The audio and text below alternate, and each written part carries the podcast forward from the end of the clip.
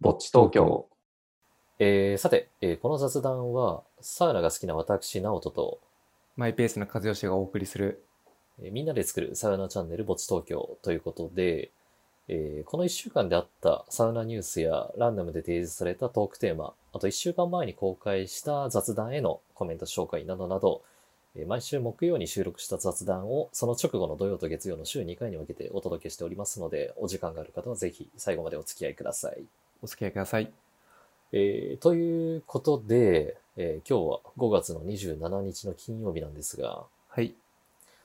えーまあ、毎月恒例ですけども、月末ですよ。 早いねってなんかまあ毎月言ってる気がするな。毎月行ってるね。てか毎月言ってるというか、月末と月初に早いねって言ってるからなんか、言ってない週が2回ぐらいしかないのかもね。そもそも。あー、そっか、そっか。月そうだ4回収録して、そのうち2回はそういう話するからね。そうだ、そうだわ。多分、もう6月ですよ。多分来週言ってて、早いねって多分。あーさすが、さすがあの、数学検定か何か持ってる和義さん。理系の和義さん。すぐ数字で考えちゃうからな。 まあそれは冗談だけど、全く考えてないけど。うんちなみにあの、さっき、あの、冒頭で、毎週木曜に収録した雑談王とか言っておきながら、まあ、うん今日、今日金曜日なんですけど、まあ木曜で収録してるの2分の1ぐらいしかないからね。うん、まあ、なんだかんだでね、なんか、まあ、お互い他のお仕事とかあるからね、うん。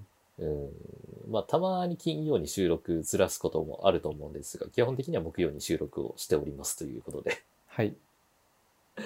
えーじゃあまあ、今週もやっていきましょうか。はーい。やっていきましょう。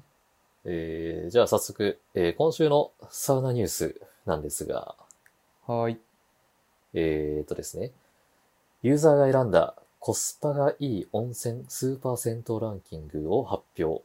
ゴールデンウィーク後のお財布にも優しい温泉、スパ、東西トップ5はという見出しなんですが、おー、なるほどね。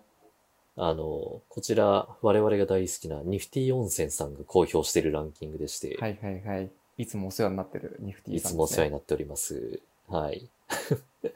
えー、まあ、あの、ニフティ温泉というか、まあ、ニフティライフスタイル株式会社さんが運営する、えー、ニフティ温泉において掲載された、全国15,976件、えー、かっこ4月30日時点の、えー温泉温浴施設からユーザーの投票で選ばれた、ユーザーが選んだコスパがいい温泉スーパー銭湯ランキングを発表いたしました。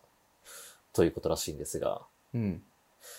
これあの、東日本編と西日本編それぞれね、あの、1位から5位まで掲載されてたので、うん。ちょっと一気に発表していきますね。はーい。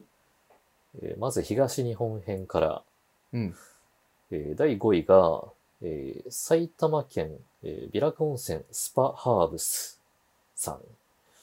で、えー第4位、神奈川県、えー横浜スパヒルズ竜泉寺の湯さん。で、えー第3位、神奈川県、えー天然温泉満天の湯さん。で、第2位、えー埼玉県竜泉寺の湯、えー草加八塚店さん。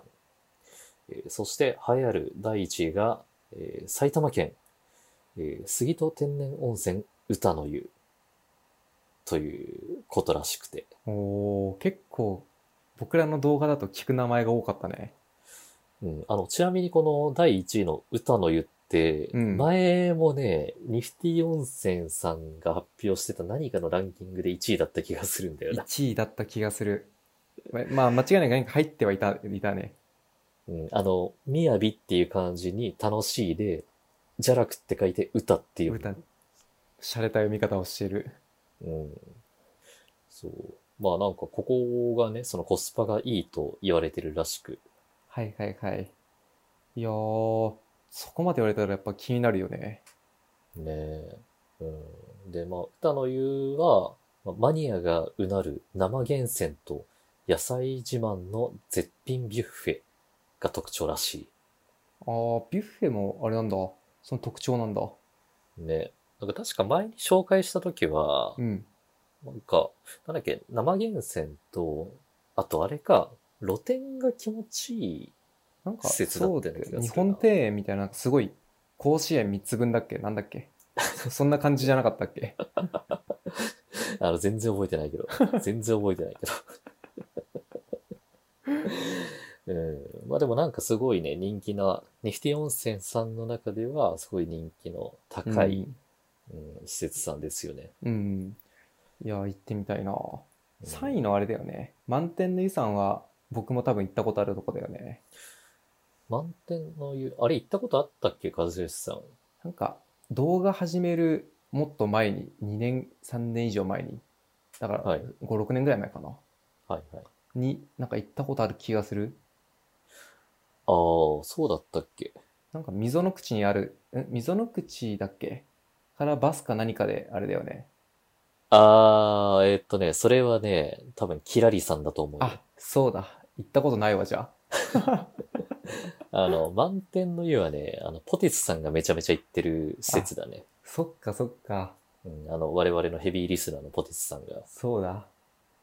これないわ。いもう、なん か、みんなが、何、サウナ施設いつも行ってるから、行った気になってたな。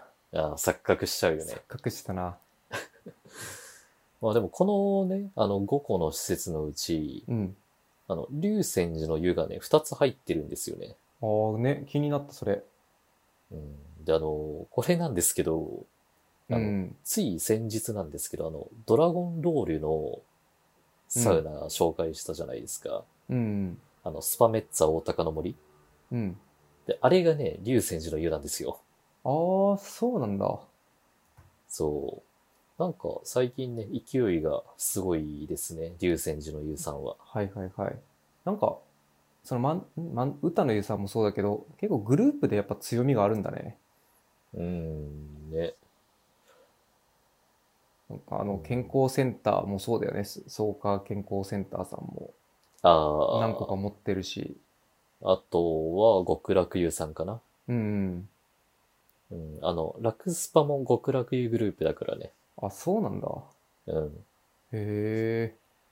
そうなんですよ、実は。やっぱなんか、た、多店舗経営みたいになるんだね。なってくのかなどうなんでしょうね。へえ。ちょっと前回の動画で言ったサウナ経営のやつ参加しなきゃだ ね。サウナ経営じゃないか。あれは働き、せん銭湯のね、そうだ。ちょ、ちょっとずつ違ったな。あの、気になる方は、あの、土曜日に公開した雑談を聞いてください。はい、すいません。ちょっとぶぶっこんでしまって。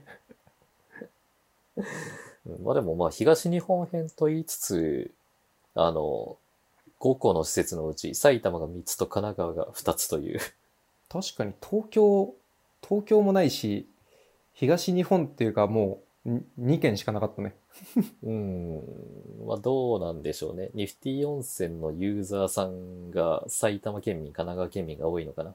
まあそうかもね。だってそこ通して、要するに登録したりとか、お金払ってるとこって感じだもんね、きっと。うん。ねえまあなんか、あの、一都再建を除いた東日本編みたいのは見てみたいね。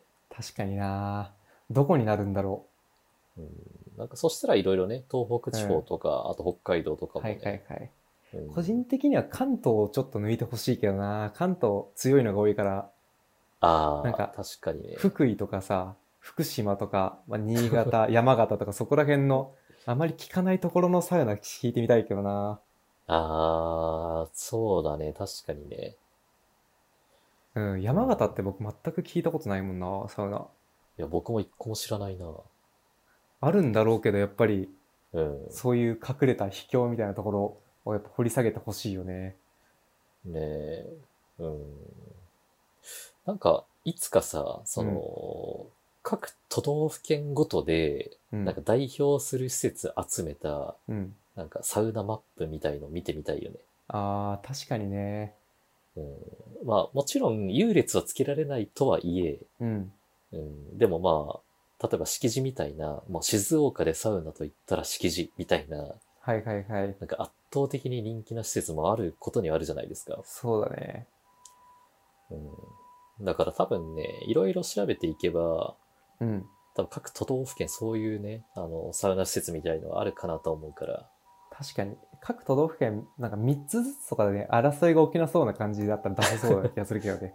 いやーで、なんかちょっとまた僕の後ろが今、 ちょっと救急車が騒がしいかもしれないんですけど、 BGM がまた入ってきた感じですね。収録の時に通らないことないんじゃないかという救急車ね。ちょっと申し訳ないんですが。 まあ話を戻すと。うん。まあでもなんか、あのーもしかしたら我々のチャンネル登録者数が10万人ぐらいいけば、なんかそのリスナーさんが選ぶ、なんだろう、まあわかんないけど、青森県のサウナ施設ランキングとか、あー、やりたいな、そういうの。うんね、あの、今のところは、あの、いい方が多いので、リスナーさんは、うんあの、心優しい方が多いのでう、ん。うん、まあ、多分、なんだろう、あの、ちゃんとした基準で選んでくれるんじゃないかなとは、 思ってるんですけど。そうだね。ちょっとじゃあ、もうどれぐらいの、なんだろう。もう1000人くらいでも割といけそうな気がするけどな。ああ、そうだね。まあでも、どっかのタイミングでね、なんか、リスナーさんが選ぶなんちゃらかんちゃらみたいのをやってみたいよね。うん、やってみたいな。うん、ちょっと現状、チャンネル登録者数368人なんですけ ど、うん、果てしない道のりを。うん、まあ20年後ぐらいかな。そうだね。ちょっと還暦までにはやりたいね。そうだね。長いな、還暦までか。うん、まあ、あの、飽きるまではちょっと収録を続けていきましょそうですね。それでいきましょう。はい。えーじゃあ続いて西日本編ですね。う。はい。あ、こっちはね、あのー見てみたら知らない施設ばっかりだった。へえ、気になるな。じゃあ続いて西日本編紹介していきましょうか。はい。えー第5位、えー大阪府堺浜楽天温泉笑福さん。おお。早速聞いたことないですね。うん、初めて聞いたな。で、えー第4位、えー佐賀県、えー佐賀の湯どころ、木漏れ日さん。で、えー第3位、兵庫県、尼崎センタープール前、水木の湯さん。で、えー第2位、福岡県、テリハスパリゾートさん。えーそして、流行る第1位、えー福岡県、水巻天然温泉イチョウの湯さんですね。へえ、聞いたことなかったな。全然一つも聞いたことなかったな。いやー、ちょっと勉強不足ですね。うん大阪の、えー、笑福さん、佐賀の木漏れ日さん、えー兵庫の、えー水木の湯さん、で、福岡の、えーテリハスパリゾートさん、で、また福岡の、えー、イチョウの湯さん、ということで、うん。あのー何も情報がわからない。リスナーの皆さんは行ったことあるのあったのかな今の西日本編だったら。でも今までのさ、んリスナーさんからのコメントでも一回も名前出てきてない施設ばっかりじゃないそうだね。き、字面を見たことがなかったから、うん。でも興味は湧くな。そういう、僕らの多分界隈と違う人たちがみんな好きだって言ってるようなことだよね、うんきっと。まあでも確かに今回のこのニフティ温泉さんが発表してるランキングって、うん。あの、サウナランキングとかじゃないからね。うん。ああ、そっか。そう。あの、まあ、温泉温浴施設からユーザーの投票で選ばれた施設だから、うん。うん。だからもしかしたらサウナがついてない施設もあるかもしれない。はいはいはい。うんまあでもね、この1位の、この西日本編の1位の福岡のイチョウの湯さんはね、うん。なんか、2022年の3月にできたばっかりらしい。へえ。新しい施設いいな。気になるね。で、駅地下で、かけ流しの温泉なんだって。へえ。もう、なおと行くしかないね、それはじゃあ。ねえ。でもすごいね、3月にオープンしたばっかりで、だからまだ2、3ヶ月ぐらいしか経ってないってことでしょう。うん。それで西日本編でコスパがいい施設1位だからね。確かに。うんすごいな。どんな感じなのかえー気になるね。気になるね。まあちょっとサウナがあるかどうかは、ちょっと謎なんですけど、うんうん。まあでもサウナなかったとしても、まあ私、あの、もともとね、あの、温泉観光実践士ですから、うんうん。うん、あの、ちょっと前回の雑談でポロって言いましたけど、はい。言ってましたね。うん、まあでも、だから、まあ温泉な、温泉じゃないや、サウナがなかったとしても、まあ近くに行く機会があったらね、あの、絶対にちょっとここは行ってみたいな。はいはいはい。ちょっと僕もそっち行く機会あれば行ってみたいな。ねえでもこのランキングちょっと今読んでみて思ったけど、うん。なんかそもそも温浴施設におけるコスパってなんだろうと思った。 あー、確かに。まあ、コストはまあもちろんお金だとして、パフォーマンスなんだろうね。ねえなんかここ結構さ、一人一人価値観が違うような気がする。確かにな。まあ、いくら払うかとかも違うからな。うんまあ、単純に街の銭湯とスーパー銭湯を比べられないよね。やっぱ提供してるもの違うし。うんあとは、まあ、たとえコストが安いとしても、もう超混雑してる施設だったら、多分そんなに満足できないこともあるし、うんうん。うんどうなんだろうね。だからまあコスト一旦抜きにして、なんか純粋に満足度が高い施設ってどういう施設だろうみたいなちょっと考えてみたいな。確かにね。なんだろうね。まあ、まあ、もう、も、元も子もないけど、払ったお金に対して満足度ってことだ よね。もう、なんか、アホみたいな直訳をしてしまったけど。でもあの、これはでもあれかな。あの僕の場合はだけど、うん。まあ多分今までこのぼっち東京でも何十回も言ってるかもしれないんですけど、うん。あの、ハードとソフトって分けられると思うんですよね。うん。あの温浴施設の満足度って。うん。で、あの、ハードで言うと、その、その施設の、なんだろう、設備、そのどういうお風呂があるかとか、あとどういうサウナのセッティングだとかうん。っていう、まあそういうハード面。まあ箱の魅力ですよね。うん。うん、だからまあ一回作っちゃったら後からなかなか変更できない点みたいのがハード面で、うん。で、ソフト面で言うと、そのスタッフさんの接客だったりとか、うん、あとはその客層だったり混雑度とか、うん。うん、っていうサービス面全般含めてソフト面って僕は考えてるけど、うん。うん、で、そのまあハード面とソフト面のそれぞれの満足度を合わせたのがその施設の満足度だと思うんですよ。そうだね。なんか、今ちょっと考えてたけど、うんベースにあるのが、なんか、ちょ僕が今思ったのは、多分その合わせるっていうのは、多分そうだなと思って、ベースにあるのはハード面な気がしたな。なんか、あー例えばだけどさ、そう1000円払って、す、なんだろうな、じゃあ、あの、湯煙のさ、あの、宮前平のとこ行行ったとして1000円払って、なんだうん。行ってめちゃくちゃ仮に混んでたとしてもさ、あそこすごい施設も広いし綺麗じゃん。はいはいはい。っていうのと、例えばなんかすごいもうオンボロで、中の施設でもう、なんだろう、ボロい上に何十年前だろみたいなうん、ところに、なんかおじいちゃんおばあちゃんとかしかやって、が、その営業してますみたいなはい。ところに同じ金額1000円払ったとして、ただそっちの校舎の方は、おじいちゃんおばあちゃんの接客めちゃくちゃいいみたいな。あーで、それでいて、あの、め全然混んでないみたいな。はいはいはい、だとしても、多分、1000円は高いなと思う気がするんだよな、僕、その場合でも。あーなんかなるほどね。って考えるとベースにあるのが多分施設のハードそのなんか充実度な気はする、うん、その上でなんか心に残る満足度じゃないけどはい。いいいい印象とか与えるのは多分ソフト面なのかなって今その2つ比べて考えて思ったなああ、なるほど。あ、でも確かに難しいな。なんか、僕は結構、ハード面よりもソフト面重視してるかもって自分で思ってたけど、うんでも確かに今の和義さんの話聞いてみると、まあ、それも一理あるなって思っちゃったな。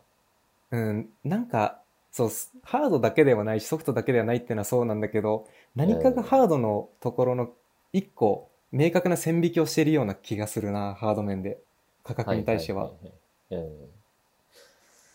なるほどね。うん、なんかそんな気がちょっとするなああ、そっか、そっかそっか。いやー、でもわかんないな。難しいな。うん、ちょっとここら辺うまく言葉にできる人いたら聞いてみたいな。コスパね。あ、でもコスパ、まあなんかすぐに、その温浴施設におけるコスパとはっていうのはう、んちょっとなんかパッとは言えないけど、うん。うん、でも、あの、今日、この後ね、行こうと思ってる銭湯がありまして、はいはいはい。あの、はっきり言ってそこはコスパめちゃめちゃいいなってずっと思ってる。へえ。うん、あの、先に行ってしまうと、うん。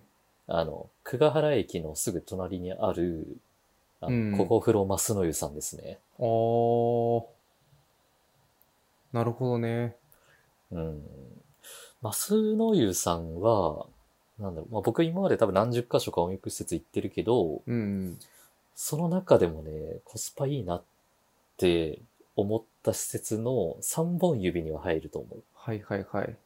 うんで、これなんでかっていうと、あの、箱自体もいいし、うん。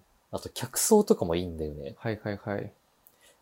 うん、なんか、客層で言うと、まあ、時間帯にもよるんですけど、結構その、住宅地なんですよね、そのエリアって。うん。うん、っていうこともあって、なんかその、子連れというか、家族連れで来てるような、まあ親子とかね、結構いるんですよ。うん。だからそういう、まあそのちっちゃい男の子と、あとお父さんとの、なんか、たわいのないそのやりとりとか、うん。っていうのをこう眺めてたりとか、うん。あとその親子でサウナに一緒に入ったりしてる様子とか見てるのがすごいね、ほっこりするんだよね。はいはいはい。うんで、なんかそういう、なんか親子で集まるお客さん、そその親子で通ってるお客さんが多い銭湯って、その傾向として他の客層も結構良かったりするんだよね。うん。うん。だから、まあ、ソフト面もすごい満足度高いし、で、ハード面で言っても、あの、まあ、つい数年前にリニューアルしたばっかりだから、ピッカピカだし、うん。で、あと、黒湯のその源泉の、あの、温泉にも入れる。で、温泉というか、あの、水風呂もね、その黒湯のかけ流しだから、うん。うん、まあ17度、8度ぐらいの、その、もともとその温度で出てる黒湯を、その温度のままかけ流してるっていう水風呂だし、うん。で、なんといっても、サウナが無料っていう。はいはいはい。うん、だから、今の銭湯のお値段が480円で、うんだ。から、黒湯に入れるし、その源泉かけ流してる水風呂にも入れるし、うん。で、サウナも入れるしってなったら、まあね、まあ満足度高いですよね。はいはいはい。なるほどね。聞いてて思ったのはやっぱり何かしら、やっぱものなのか、ものが、やっぱ全、比較してるものなのかな、やっぱり。なんか、うん。家の、まあ、家のお風呂ちょっと全然悪いか。なんか、そうね、サウナ入れるか入れないかで、例えば300円なり400円が、あれだよね。は実際払わなきゃいけないかどうかでさ、つうん実際についてくるって考えたらその分でコスパいいなってやっぱ思うし、うん。物はやっぱすごい大きいのかもな。そうだね。銭湯とかはまあ分かりやすいよね。比べるのうはね。ん、確かにね。うん。あの、東京だったら480円で入浴料が統一されてるから、うん、うんだから、まあ、温泉に入れる銭湯もあれば、もうシンプルにお風呂だけっていう銭湯もあれば、うん、あの、お風呂だけじゃなくて、キンキンに冷えた水風呂もあるよっていう銭湯も呂あるわけで、うんまあ、僕がよく行くあの、学芸大学の千代の湯さんなんかは、結構あの、厚めのお風呂だけじゃなくて、16から20度ぐらいの水風呂もあるから、うん、うん、うんだから温冷交代浴だけでも十分気持ちいいんだよね。はいはいはい。うん、だから、まあ、千代の湯さんはすごい満足度高いんだよな。サウナはないんだけど。へえ、なるほどね。うん。うん、って考えると、まあでもまあ、どっちにしろ、まあそのハード面とソフト面掛け合わせて、満足度は、まあ算出できそうかなとはうん、思うんだよな。確かにちょっといろいろな意見聞いてみたいね。うん。なんかまあ、リスナーさん、皆さんの、まあなんか、満足度のいい施設とはみたいな話をちょっと聞いてみたいね。うん、確かに。うん、まあ、それこそあのコスパがいい、私にとってのコスパが良かった施設ここだっていうのもちょっと教えてほしいですね。はいはいはい。確かに聞いてみたいな。はい。えー、じゃあ、ということで、えー続いて、前回公開の雑談から始まった、えー大人気コーナーのトークテーマガチャなんですが、大人気コーナーしかないね。で、あの、まあ、こちらは、あの、トークテーマガチャというウェブサイトでランダムで提示されたテーマをもとに、サウナに関連した雑談をしていこうという試みでございますと。はい。じゃあ、ちょっとトークテーマガチャのサイトを開いてみましょうか。はーい。あー、えっとね、お題がね、うん。短所をどのように克服してきましたかっていうお題が出ちゃったんですけど、はいはいはい。これサウナに絡めると、何かなどうなるのかなどう水風呂になれるかとか。あー。まあでもちょっと無理。理やり感があるから変えるテーマ。いや、あー、あれかななんか、うーんと、ちょっと第一印象が微妙だったうん施設、あ、あれかな実際に、その、まあ、温浴施設に行ってみて、うんあーなんかちょっと、ちょっと今日は客層が良くないなとか、うんっ。ていう、ちょっと印象悪い時でも、楽しむ方法は何か見つけたかなるほど。いや、ちょっと難しいな。ちょっと難しい。 変えますかお題。変えよう。えーっと、あー、いや、次のお題もちょっと難しいな。あの、い一応読み上げると、うん。えーある配信者が女性の家事は年収240万くらいの価値だと言ってました。他のサイトでは年間600万くらいの価値だと書いてありました。実際、女性の家事はどの程度の価値があると思いますかよし、次行こえ次行こう。あ、次のお題はね、うんサウナ絡められるかもしれない。う。お、いいね。あ、あの、サウナから、うん、あうん、まあいいや。えっ、と、お題がね、うん。友達の素敵なところを一つ以上語って、という、ということなんですが、なるほどね。あこれはもうさ、でも、あれじゃないあの、お互いに素敵なところをなんか一つ言うのが良さそうな気がするけどね、一旦。はいはいはい。じゃあそれでいきますか。うーん。まあでも恥ずかしいか。じゃあまあ、じゃあそれはこっそりで、じゃあお互いの好きな、あれですかじゃあ、銭湯さなり、サウナなり。そうだね。あの、素敵な、うん、素敵なサウナの特徴を何かあげますかじゃあ、す素敵だなと思ったサウナ。そうね。でそれでいて自分ができ、うん。だけが気づいてそうなやつでいこうか、せっかくだし。あー、え、穴場的なことああ、場所的なかんことではなく、例えば、なんだろう。その有名なとこだ、スカイスパだとしても自分だけが気づいてるいいなと思ってる点みたいな。スカイスパのあー、はいはいはいはいはい。あー、なるほどね。なるほどね。いや、パッと出てこないな。どこだろうね。なんかあります僕は、じゃあ次健康センター最近行ったから、ちょっとパッと思い出したのは。うん。ここでいいなと思ったのは、一個は、そのサウナとかじゃなくて、うん、あの、えん、ご飯食べるところで、みんなが演歌歌ってるとこ ろ。あれ、すごく好きなんだよね。ちょっと、結構共感してくれる人いるんじゃないかなと思うんだけど、本当にね、あの、宴会場なのよ。あー、はいはいはい。宴会場で、で、多分俺お金入れなきゃいけないと思うんだけど、カラオケの場所にもうみんななら並んでるというか順番待ちしてて、うん。で、おじいちゃんおばあちゃんがその演歌歌ったりしてるのよ。デュエットしたりとか。うん。はいはいはい。ザ・非日常みたいな。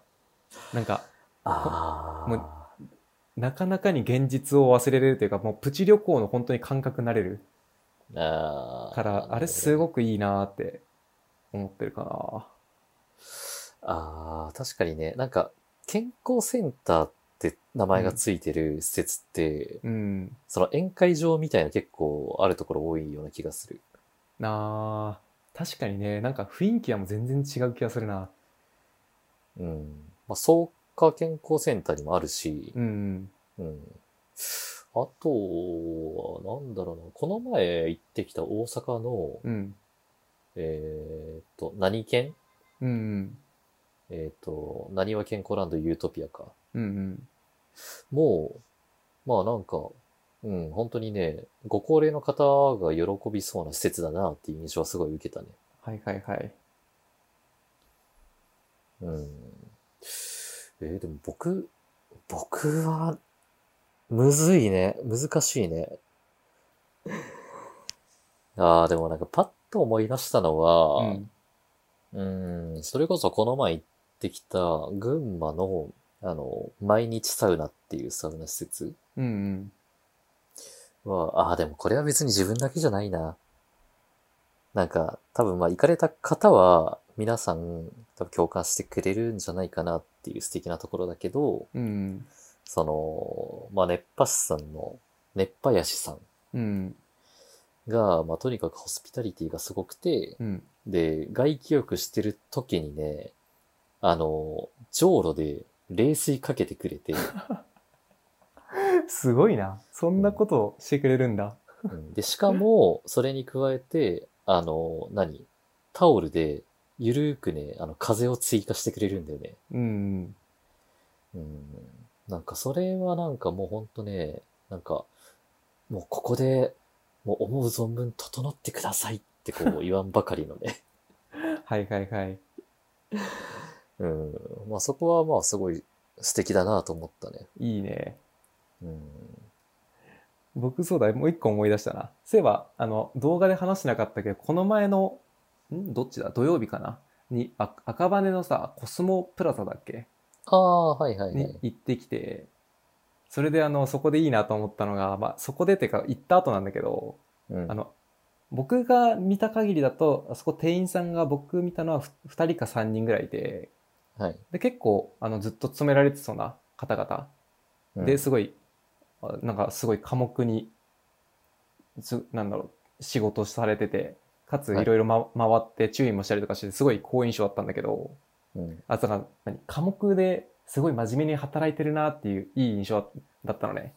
うんっていう、それが終わって、で、ツイッターで赤赤羽のそのコスモプラザさん行ってきましたみたいなツイートしたら、その、運営の方から、なんだろうね、なんて言うんだろうなあれ、大学生みたいなノリのもう返信が返ってきて、もう、めっちゃラフだなと思って、で、うんあの人たちが仮にこの返信をしたとしたら、あの場で何を思って働働いてたんだろうっていう、なんか、そういうんギャップ萌えみたいなああ、はいはいはい。のはすごいね、良かったな。 あの人たちがやってないのかもしれないけど、なんか僕の中のその人って、あの店員さんたちになってるから、うん。うあのギャップ萌えみたいなすごい良かったな。ーん、なるほど。あの、僕一個思い出したな。うん。ああ、あの、これはね、多分、あの、気づいてる人は気づいてるけど、意外と穴場的な情報はあって、うん。まあ、男性専用の施設ではあるんだけど、うん。あの、巣鴨のサンフラワーっていう、まあ、サウナがあるんですけど、うん。そこをね、あの、ドライサウナと、あとミストサウナだっけな、スチームサウナだっけな、があるんですけど、その、うんと、スチームサウナがね、ガラス張りなんですよ。はいはいはい。うん、あの浴場のなんか真ん中あたりにポツンとガラス張りであるんですよね。そのスチームサウナが。そう。で、これほんと僕たまたま気づいたんですよ。サンフラワーに行った時に。あの、ドライサウナで蒸されて、水風呂入って、で、そのね、なんだろう、そのスチームサウナを囲んでるガラス沿いに、そうそのガラスに沿うように整い椅子が並んでたんですけど、うん。その整い椅子に座って、で、頭をね、その後ろのガラスに、こう、乗せるというか、うん。あの、もたれかかったのよ。うん。そしたら、あの、スチームサウナの壁のガラスだから、うん。ガラスがめちゃめちゃポカポカするんだよね。おー、なるほどね。そう、だから、トトノイスに座りながら、そのちょうど、なんか、首元というか肩甲骨のあたり、はいはいはい。そのポカポカするガラスでじんわり温められて、うん。もうそれはね、異常な気持ちよさがあったね。へー、なるほどね。それは体験してみたいな。うん。で、そのスポットは、多分、うん。まあ、そこの椅子に座った人じゃないと気づかないかもしれない。うん。そう、なんか他にもね、あの、数箇所、整い椅子が設置されてるから、うんうん。うん、他の椅子に座った人だったら気づかないけど、そのスチームサウナ沿いに並べられた整い椅子に座った人は多分気づく。そう、あれはすごいね、いい体験だったね。へー、いいね。いい話だね。うん。いやでも難しいな、このお題ね。じゃあまた来週はいい感じの題弾けることを期待して。うん、そうだね。また、また来週以降もじゃあトークテーマガチャのテーマをもとに、なんかサウナトークをしていきましょう。 そうだね。えー、じゃあ、ということで、ここからはコメントを紹介しましょうか。はい、お願いします。で、えー今回は、えー5月23日に公開した雑談へのコメントですね。はい。えーまず、ゆいさん、えー私のスマートウォッチの使い方は、タイマーではなく心拍数ん心拍数が120を超えるまで何度も測り直す。です。施設によって出るまでの時間が結構違ってきますよ。直人さんも試してみてください。ということで。はい。そっか、そう。あの、僕のサウナルーティーンで、そのスマートウォッチをつけて入った時は、そのサウナ室に入ってから7、8分ぐらいタイマーをセットするという、うんうん。まあ、行動があるんですけど、はいはい。そう、確かにね、あの、そう、ゆいさんは僕と同じスマートウォッチを確か持ってたはずで、うんうん。そう心拍数測れるんですよ。へえ。そっか。確かに心拍数あるとサウナって便利かもね。うん、これはでも、そっか、やったことなかったな。確かに。なんか前、前何かのさ、トークの時に、あのサウナの健康なやつで心拍数がなんちゃらって言ってたっけドクドク聞こえすぎたら、もう入りすぎとかさ。あー、言ってたね。言った気がする。2、なんか3週間前のトークでね。なんか言ってたよね。だからうん心拍数結構いい、なんか指標なのかもね。時間よりむしろ。あー、確かにね。でも全然気にしたことなかったな、心拍数。まあ、それつけてないと分かんないしね。僕も考えたこともなかったな。うん、でもあの、このスマートウォッチ、あの、ミーバンドっていうこのスマートウォッチ、うん。あの、アプリと連携して、で、データを見ることができるんですよ、グラフで。うんうん。うん、で、心拍数のグラフもね、見れるんですけど、はいはい。あのね、サウナに入ってる時間帯、明らかに心拍数上がってて面白い。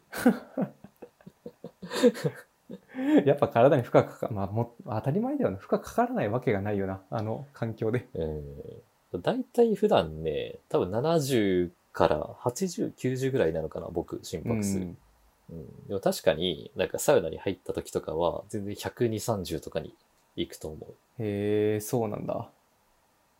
う。うん。ちょっと今日もつけっぱなしでサウナ入ってみようかな。いいね。うん。まあちょっと後でまた結果を見てみます。そしたら。ぜひぜひ。じゃあなんか面白い発見あったらまた教えてほしいな。はい。えー、続いて、えー、ナナさん。はい。えー毎回楽しく聞かせていただいてます。えー新企画の質問ガチャ、とっても面白かったです。質問の解釈も回答の仕方もお二人の人となりが見えて、ますます興味が湧いてきました。次回も楽しみにしています。ということで、はい。確かにね、なんかその、前回、前回というか、前回収録分で話したトークテーマガチャの時は、あの、サウナに全く関係ない話もしてたと思うんですけど、そうだね。うんかすりもしなかった記憶がある。なんか就職相談みたいの来てた気がするよね。 あーあ、あの、あんま良くなかったやつね。まあでも、だからこそ、なんか、普段は、なんだろう、伝わらないような我々の内面がうん。バレてしまったというか、 確かに確かに。うんまあでも、よっぽどね、なんかその、まあ僕と和義さんのことがめちゃめちゃ興味があるっていう人じゃないとね、多分楽しんでいただけないような話だったからね、でも。確かに、本当にそうだよね。うん、なんかサウナのことを知りたいとか、サウナに関係する話が聞きたいっていう方からすると、うんなんかちょっと静かにしてくれよっていう話だったかもしれ ないね。就職相談はね。本当に、本当にそうだと思うん、まあでもなんかトークテーマガチャのあのサイトは面白いから、確かにまあちょっ確とか今に後もね、なんかサウナに絡めて、まあ、うまくアレンジをしてね、話を続けていきましょうか。う。確かに。やっていきましょう。はい。えーでは続いて、トールさん。はい。えー、直人さんのような癖のないサウナルーティンしてくれる人が多いと安心してサ活できるので嬉しいです。ということで、はい。そっか、あのーサウナのルーティンありますかというテーマで話をしてて、うん。で、僕のルーティンがとにかくつまらない と。つまらない。つまらないっていうか、の癖がな何い。そう、何も特徴的な、その個性のあるルーティンが何一つないっていうのが僕のルーティン。うん、まあ、なんだろう、王道の入り方というか、 もうベター中のベターのはいは入いりはい。方というか、まあ、そうだよね。 まあ、なんか悪い方に癖があるのはもうもちろんダメだけど、 まあ、うんいい、いい、いい癖ってなんだろう ちょっとわかんないけど、うんまあ、いいんじゃないか。癖なくて。 まあなんかあのーなんだろう、温浴施設を利用するときを考えると、うん。多分すごくあの評価されるべきルーティンだと思うけど、うん。あの番組的にはつまらないよね。 まあ、話、確かにね。うん、でもなんだろうね、なんか今まで自覚してないとか気づいてなかっただけで、うん。もしかしたら自分なりのルーティンみたいのがあるかもしれないから、 うん。うん、まあ普段そんな考えて、深く考えてそういうの言ってないけどね。確かに。